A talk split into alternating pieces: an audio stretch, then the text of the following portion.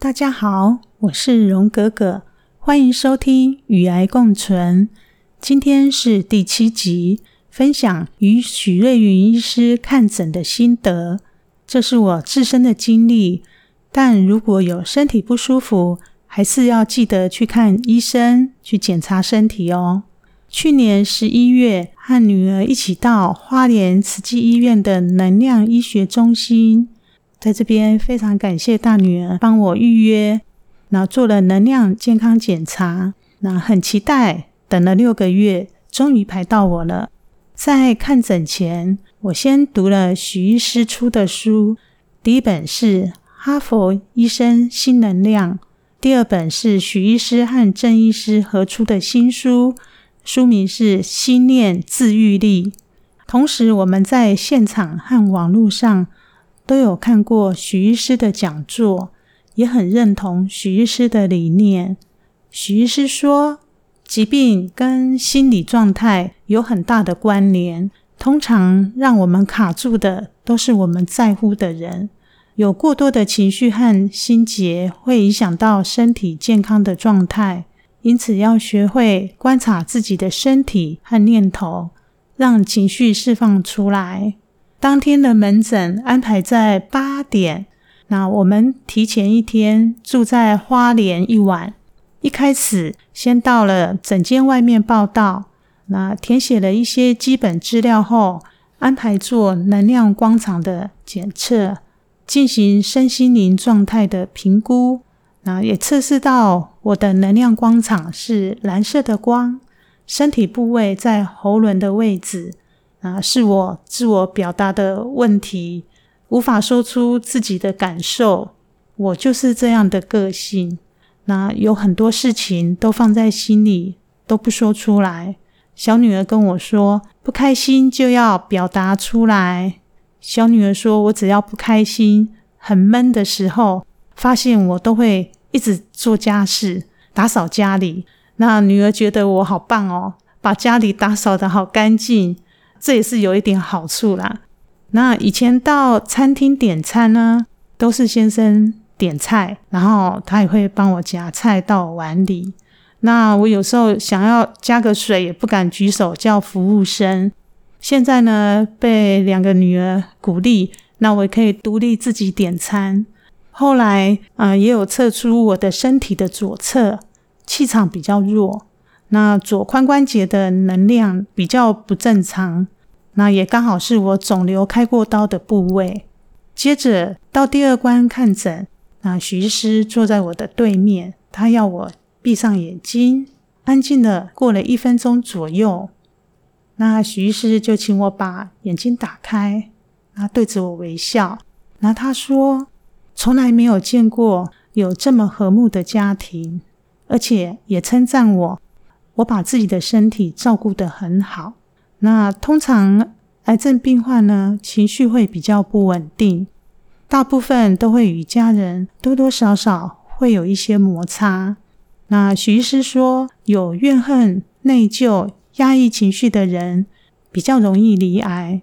例如，乳癌患者，他身上的能量会有两种极端的信念。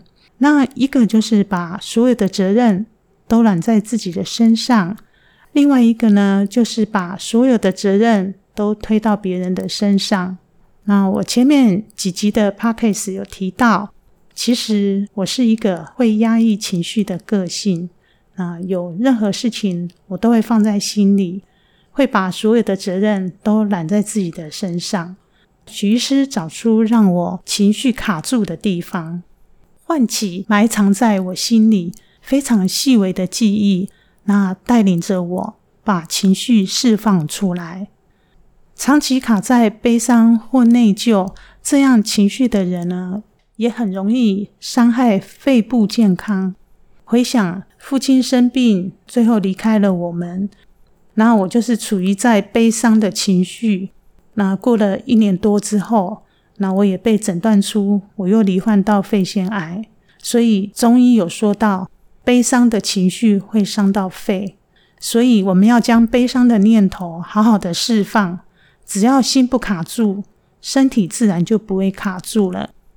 许医师带领我向心念卡住的对象，像比如说是父母、子女啊，另外一半，然后说出感谢、还有祝福或是道歉的话。那说出来之后呢，虽然会泪流满面，那也把一些担忧、悲伤、纠结的情绪，这全部的情绪抒发开来之后，那我就感觉我的心整个都被疗愈了。那记得我去参加国小同学会的时候，我有问一位同学，然后我问他说：“你对我小时候有什么印象？”他说：“印象中我和小时候的时候一样，很爱笑，所以我要保持着乐观的态度，开心着过每一天。”那我也参加过许多癌友的聚会啊，那他们也看不出来我有曾经经历这么多次癌症。也说我外表不像癌友，因为我的心念会影响到我的身体。那检查到最后一关，综合当天所做的能量健检和我先前做过的西医的健检报告，是由郑医师来做完整的身心灵状态的评估。那讨论关于饮食啊、环境、运动，还有心念等等的面向。最后呢，也跟着能量运动的教学影片去做练习。那在徐师指导的动作下，身体我也逐渐的放松，心情也变得平静。所以对于卡住的能量跟经络都是非常有帮助的。这次整体来说呢，是一个很棒的体验，因为是预约制，等候的病人也不多。护理师与协助的人员也很仔细、很温柔，空间的环境很舒适。那除了看诊，也难得来到好山好水的花莲，和女儿也顺便安排了旅游的行程。但现在许医师的团队已经搬到台北了，如果有兴趣的朋友，可以上网去搜寻哦。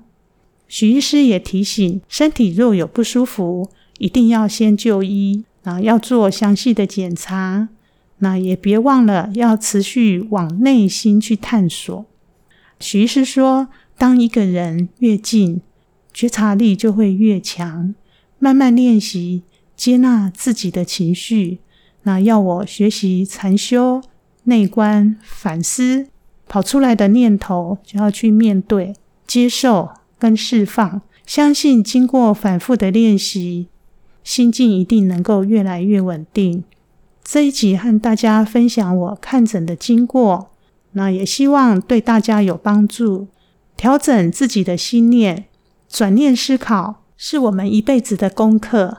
那我也开始学会改变，有事情就要说出来，不放在心里，不压抑情绪，要常常往好的念头去想，更要学会爱自己。